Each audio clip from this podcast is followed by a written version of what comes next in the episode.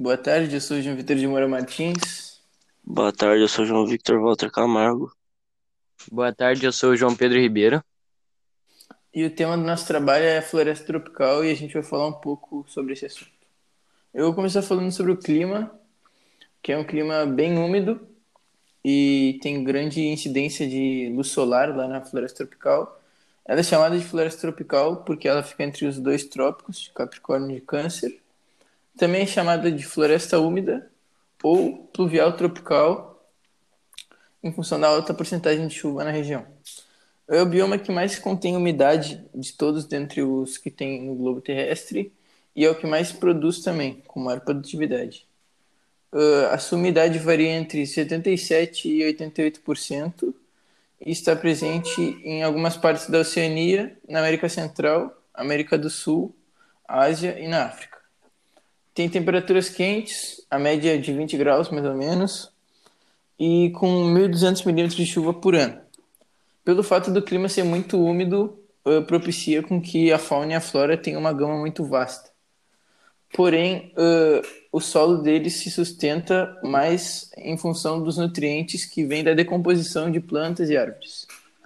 Uh, entre os fatores que influenciam no clima, um que é um dos mais importantes é o efeito estufa, que é gerado pelo desmatamento e acaba gerando uh, um, um desregulamento também no ciclo pluvial em função disso.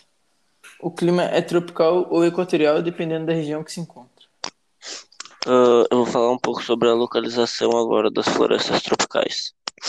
Uh, tem quatro principais lugares, que são Afrotropical, localizado no continente africano, em Madagascar e algumas ilhas dispersas.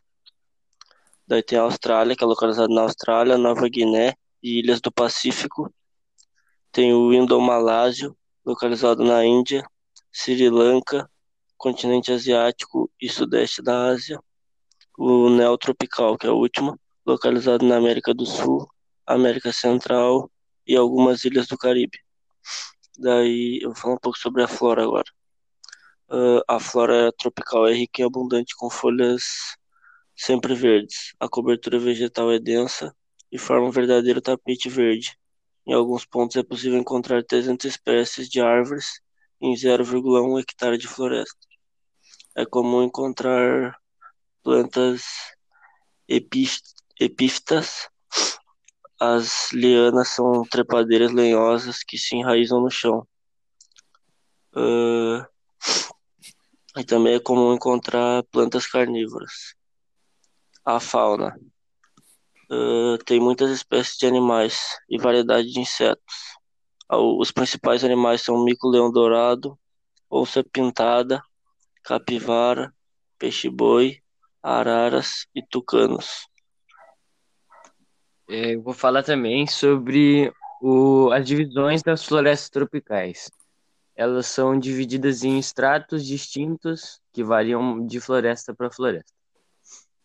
São quatro tipos, que é o céu, dócil, subbosque e herbáceo. No céu é, é a camada que abrange as coroas das árvores espaçadas e seus galhos. Nesse extrato encontram-se as árvores emergentes com mais de 40 metros de altura, que ultrapassam o dócil. Que o dócil é, também é chamado de copa, é formada por um curto espaçamento e densidade elevada, por árvores de curto espaçamento e densidade elevada. Os subbosques são os arbustos, que são a característica chamada de camada arbustiva, com árvores menores, de 5 a 20 metros acima do piso. Na camada do solo é, encontra-se é, o herbáceo, né? E a vegetação de menor porte, além de troncos caídos e fungos tem característica por ser um local escuro e úmido, onde ocorre processo de decomposição da matéria orgânica. Sobre o desmatamento, atualmente o desmatamento da floresta tropical aumenta em ritmo tão acelerado que, se ele for mantido durante 100 anos, só vão restar alguns fragmentos isolados de florestas. Esse desmatamento, que nem o, o João Vitor falou, é responsável por um quinto das emissões de gases na atmosfera, o que é o principal causador de efeito estufa e gera o aquecimento global. O desmatamento também causa a perda de biodiversidade, a erosão e extinção de espécies, tanto na fauna quanto na flora da floresta tropical.